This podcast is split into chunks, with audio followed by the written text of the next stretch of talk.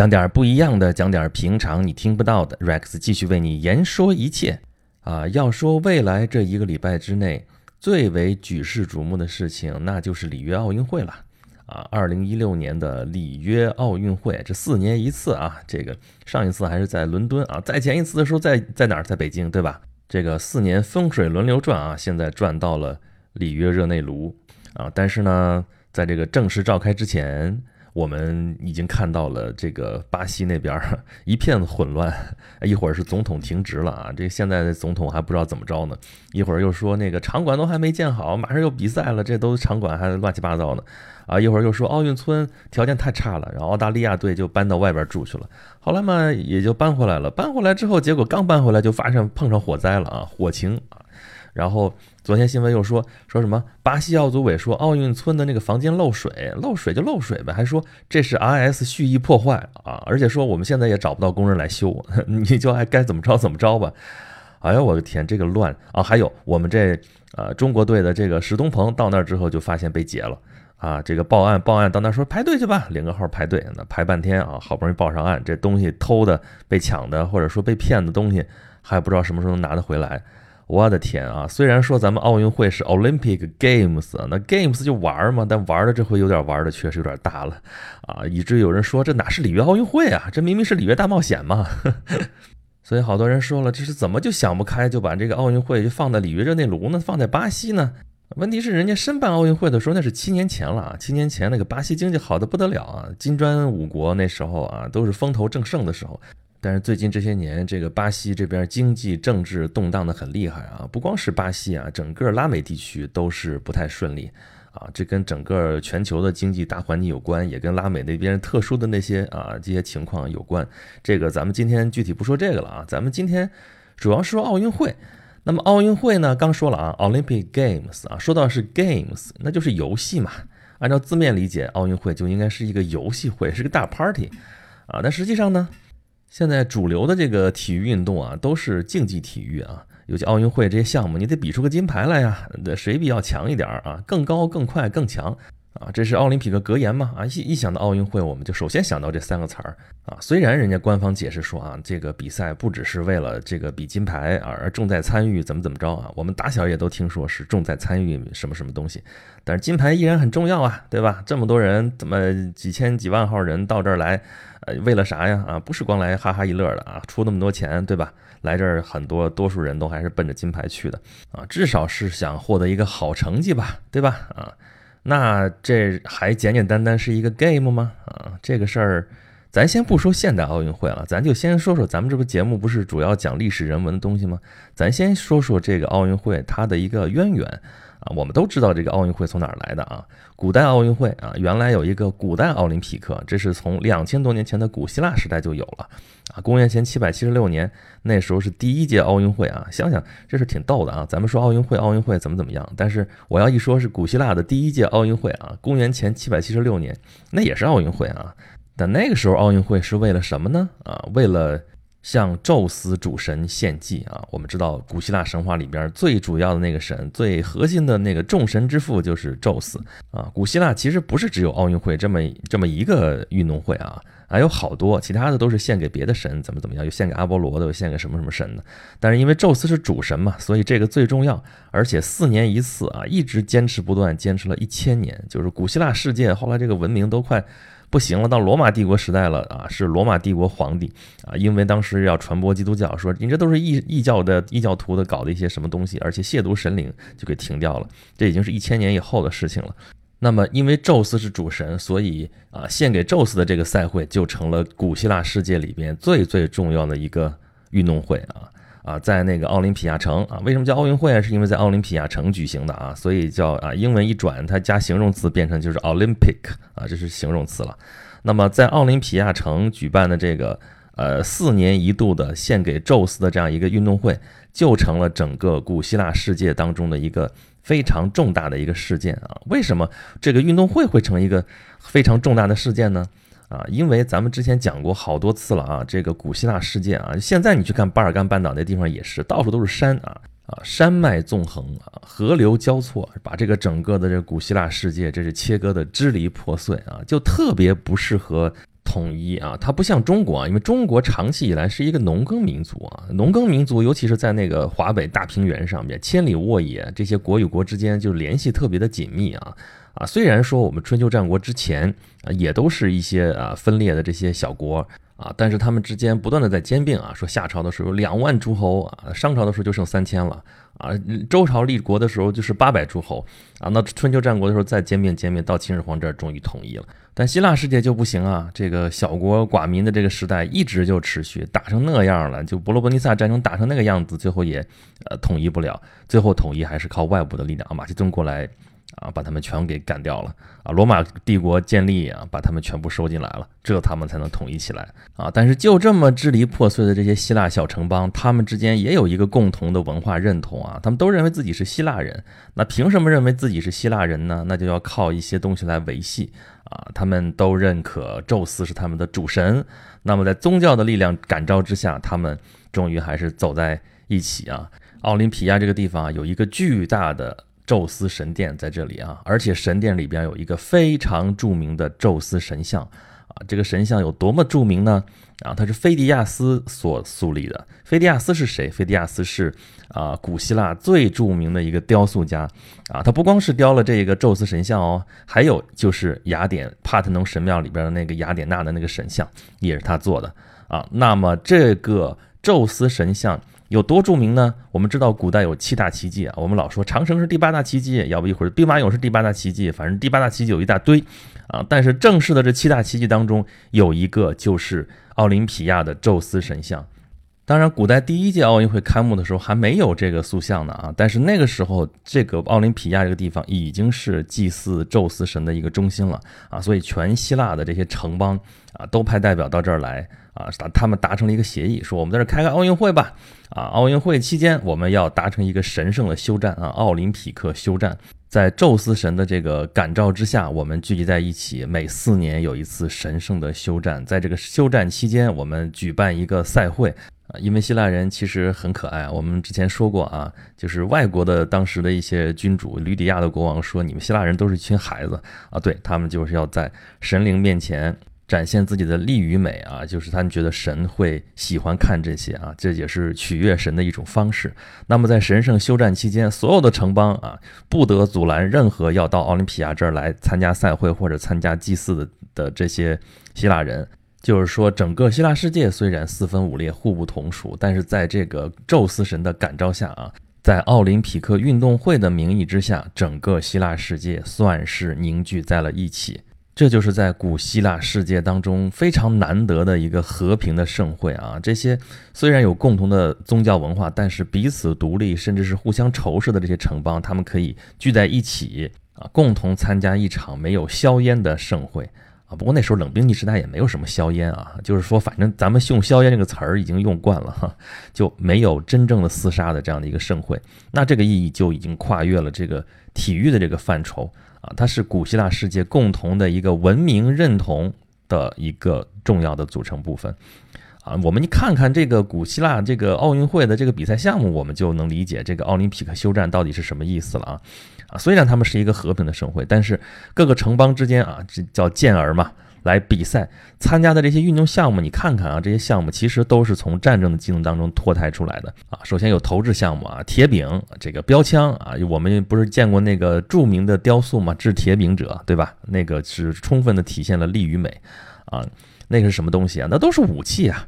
标枪是什么？标枪就是头枪嘛。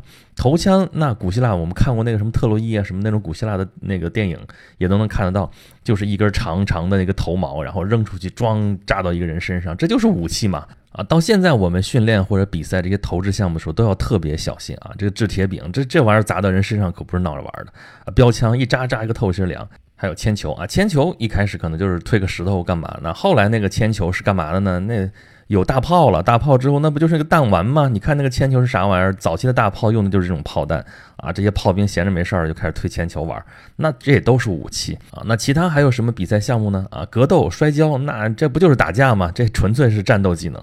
还有什么赛跑？赛跑是为了啥呀？赛跑战场上要跑的地方多了，对吧？冲锋不要跑吗？行军不要跑吗？对吧？逃跑不要跑吗？对吧？啊，包括后来说我们那个有一个马拉松的项目啊，这古代奥运会的时候是没有这个项目的啊，是第一届现代奥林匹克运动会的时候增加了这么一个项目啊，就是因为希波战争的时候啊，希那个古希腊世界抵御波斯进攻，后来在马拉松这个地方啊，马拉松平原。打了一场马拉松战役啊，希腊人以少胜多，算是胜利了。那米泰亚德说：“我们得赶紧把这个胜利的好消息啊告诉我们的人民，让他们早点高兴起来啊！现在我们发个微信可能就过去了，那时候不行啊，必须有这个传递信号的人啊，传令兵啊，这就是当时最著名的那个赛跑健将，就是菲利比德斯，然后从马拉松平原跑回到雅典城。”这个距离就是现在这个我们量的这个马拉松的这个距离，跑啊跑啊跑，一直跑到雅典，喊了一声“我们胜利了”，然后力尽而死。啊，这也是跟战争有关的事情啊。我们为了纪念这个事情啊，一八九六年第一届现代奥林匹克的时候就加了那么个马拉松这个项目，这也是跟战争有关的东西啊。还有呢，四轮战车赛马啊，那当时那个希腊的那边的骑兵其实并不流行啊，因为那时候没有马镫啊，所以骑马呢只是为了行军啊，骑在马上跑得比较快。但真正打仗的时候并不靠这个骑兵啊，那真正打仗的时候靠的是什么呢？就是马拉战车啊。这个在中国也是这样啊，春秋的时候那车战啊，这个。一说就是啊，千乘之国，万乘之国。这个乘呢，就是一乘就是一辆战车啊，你和它配备的那些人员。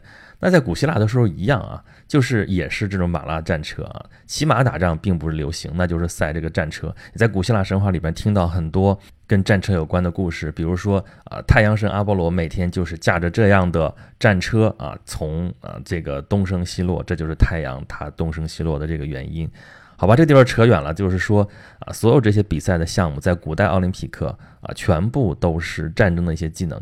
所以你从这里边能看得出来，奥林匹克休战意味着什么？就是这些本来在战场上厮杀的你死我活的这些战士们，化身为体育健儿啊，在这儿不再是你死我活，但是照样争强好胜啊。他们这种比斗已经不再是流血的厮杀，而是流汗的比赛啊。把人类好斗的这种天性照样释放出来，但是又不流血，这是一个呃比较和平的一种理念吧。那么就是这种理念啊。在一千五百年之后，就是说，在古代奥林匹克运动会被关停啊，公元三百九十四年被关张了之后，那么在几乎是整整一千五百年之后啊，一八九六年我们又开了第一届的这个现代奥林匹克运动会啊啊，第一届奥运会是这时候开，但是现代奥林匹克运动比这个肯定是要早啊，你大家要凑一块儿开大会啊，说要开这个事儿。啊，最后才能开成啊！我们都知道，现代奥林匹克之父是顾拜旦啊，他生活的那个时代啊，从英国的角度来说，就是维多利亚时代啊；从这个全世界的角度来说，是工业革命的一个大发展的时代。所以，奥林匹克运动，现代奥林匹克运动吧，啊，应该是一个工业时代的一个产物。咱们之前的节目里边已经讲过了啊，工业时代的战争有多可怕啊！在维多利亚时代，这个战争虽然还没有像第一次世界大战、第二次世界大战那么可怕啊，但是因为这些工业手段的运用啊，战争已经这个机器开始飞速的运转啊，已经不知道要把人类导向何方。啊，面对这样的一个世界的一个局势，这几乎就像是当年古希腊时代一样啊，因为当时列强林立啊，从全世界的范围来看的话，也是一个就是各个国家之间互相斗来斗去的这么一个世界，跟古希腊世界几乎是如出一辙啊，就好像是一个扩大了若干倍的一个希腊世界这么一个翻版啊，在这个时候创办现代奥运会，就寄托了当时那个人类向往和平的这一面。是非常一个积极的一个努力啊。那么现代奥林匹克运动会呢，也是采纳了古代奥运会的一些传统的竞技项目，像刚才说的这些投掷项目也都有啊，赛跑也是有，这是都是传统项目啊。但是呢，啊，也是主要的它的基础已经变了，跟当年的一千多年前的那个运动已经不一样了，已经主要不是战争技能了啊。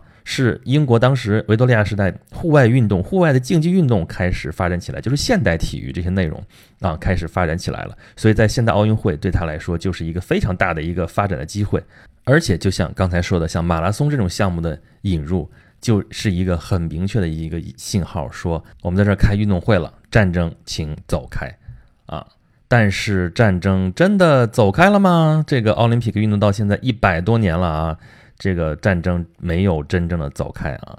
这个一九一二年的时候，当时啊，欧洲那时候战云密布啊，主要的这些列强已经分成了两大阵营啊，同盟国、协约国，战争是一触即发。这个时候啊，这个顾拜旦就当时就想说，我能不能用奥林匹克运动会来从里面做一些缓解？所以他想把那个一六年的这个一九一六年的奥运会这个举办权啊，交给当时的战争策源地，交给柏林啊。结果呢？啊，这个我们都知道，一九一六年发生了什么？那肯定这一年的这个奥运会也就没有开啊。那么，在一九三六年的这个柏林奥运会，当时是在纳粹德国举办的啊，那个奥运会就成了希特勒的一个一个秀场啊，他在展示他的纳粹德国实力有多么的强大啊。那么到了一九四零年的时候，原定是在东京举办，那后来日本也是轴心国之一，在那儿也没有办起来啊。四四年伦敦正在进行当中，也没有办。所以，顾拜旦当年的理想说啊，我们也实现奥林匹克休战，我们用运动会的这种形式来消弭世间的这些纷争，这个愿望可以说还是书生气了一些。在面对这种恐怖的战争机器的时候，显得那么的无能为力啊！一直到了后来，这个战后二战之后，那就开始冷战了。冷战之后，两大阵营就把这个这个世界拖到了一个冷战的泥潭。啊，互相这个对抗也体现在了奥林匹克运动会上，这个互相抵制啊，我们都知道啊，以美国为首的阵营抵制在前苏联举办的这个奥运会啊，那么以苏联为首的这个阵营也抵制在美国举办的这个奥运会，这些互相抵制来抵制去，这个政治就从来就离这个奥运会并不遥远。而且在奥运会期间还发生过这种恐怖惨案啊！著名的是一九七二年慕尼黑奥运会的恐怖袭击事件，那个是因为巴以冲突，然后被带到了奥运会上。所以说，人类和平的美好前景上一直是被投下的一层阴影，就连这个我们寄托了最多美好愿望的奥运会也不能例外。那么在二十世纪九十年代啊，九二年巴塞罗那奥运会的时候。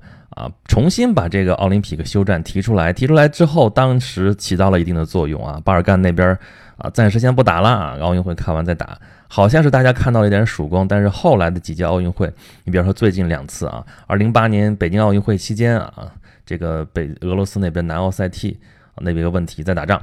二零一二年的时候，伦敦奥运会期间，大家说你这个叙利亚已经开始打了呀，能不能不打了呀？先奥运会开完再打不行，那。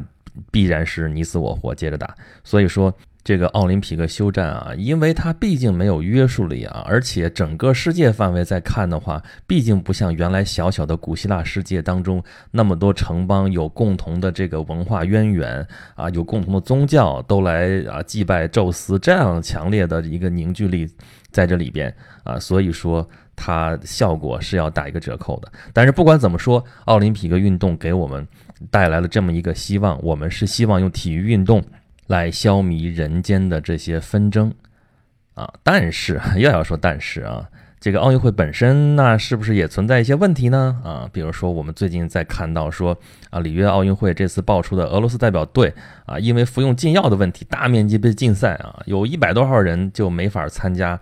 里约奥运会了啊！当然，你幸灾乐祸的说说啊，对其他的队可能是好事儿，因为这么多队员不来了，那是不是金牌大家可以分一分？那这事儿我们深入去想一想的话，你说服用禁药这样的问题啊，那为了什么？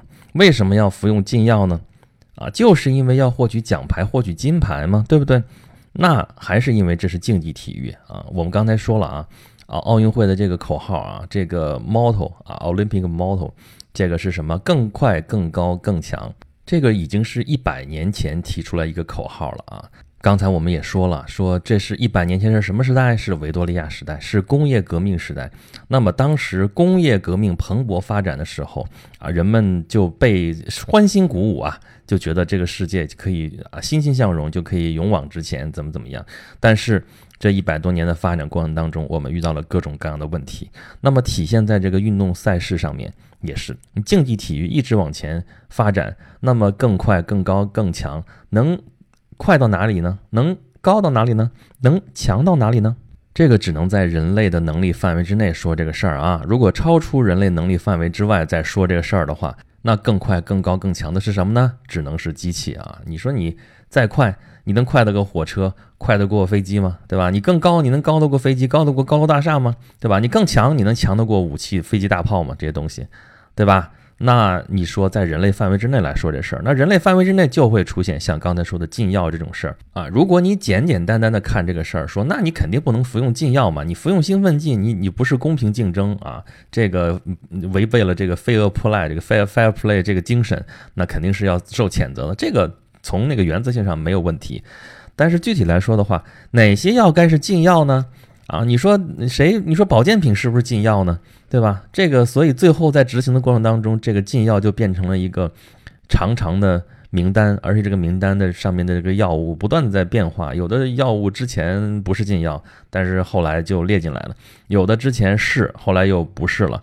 啊，这个你说提高运动成绩这事儿，它不能算兴奋剂，没在名单上面，但是它能够增强人体质，你说它算不算是禁药呢？啊，这些事情就很难说得清楚。这就是你把科学的、把工业化的一些标准引入到这个体育运动当中面临的一个必然的一个问题啊。咱们这个节目有日子没讲工业化的问题了啊，熟悉咱们这节目的就知道，Rex 之前经常在反思这个工业化对于人类社会的一些。呃，影响啊，包括现在它面临的一些问题，这也是其中的一个问题啊。维多利亚时代或者说工业革命时代留给我们现在的两个比较重要的遗产啊，一个就是世博会啊，一个就是奥运会啊。世博会是把全世界各国的工业化的成果放到一起集中展示啊，这就是世界博览会啊。奥运会呢，就是把全世界各国的运动员聚在一起集中比赛啊。先不说别的啊，你就说这种大规模。啊，大集中、高度集中的这种方式，这不就是工业化的精髓吗？啊，咱们之前讲过呀，工业化是什么东西？工业化就是啊，规模化、集中化、标准化。那标准化也是竞技体育，竞技体育跟之前的古代奥林匹克的那些项目可不一样。古代项目那真的是 game，那之间比赛这个标准那比较原始、比较简朴，也没有什么特别规范的场地和明确的规则。那么现代奥林匹克运动会，这就是竞技体育运动了啊，竞技体育。那么以现代科学为基础，你测量的时候都是恨不得精密仪器啊，有摄像头，有那个精确测量测量。你看那个跑步的时候要精确到百分秒，百分秒甚至还不拉倒，再继续精确怎么怎么着啊？而且各个嗯组委会啊，这个里边呃有统一的组织和明确的规则。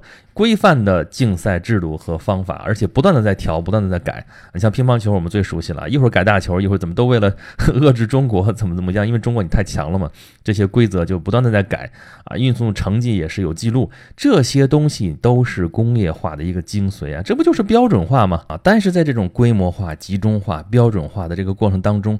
仍然出现了很多像刚才说的兴奋剂哈禁药这种丑闻，还有那个奥组委的一些什么腐败的一些问题啊，还有各种各样的一些，你像我们说啊，说奥林匹克休战也并没有完全实现什么什么这样的一些问题啊，这些都值得我们去反思啊。说这么一个一百多年的这个奥运会啊，在今天到底意义何在啊？哪些东西是已经发生了变化的？哪些是要我们继续发扬光大的？啊，不过我觉得我们对待奥运会的态度也是一直在发生改变啊！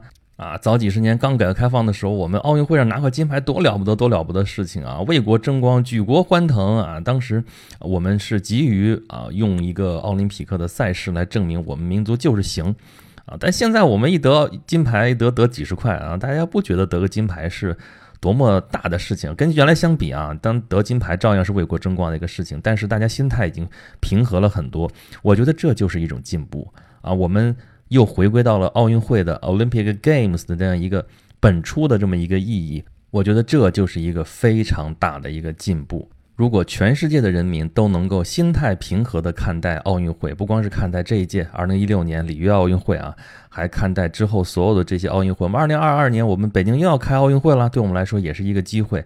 我们把它办好，我们心态平和地去 enjoy 这个这些 games，我觉得这就是奥林匹克的一个真谛。当全人类都可以来 enjoy 这些 games 的时候，那我们为什么还要有纷争？为什么还要有战争呢？好，有关奥运会的事情，Rex 就说这些。想跟 Rex 聊更多的事情，欢迎关注我的微信公众号“轩辕十四工作室”啊，在里面可以尽情的吐槽，尽情的聊天。好，咱们今天就到这里了，下次节目再见。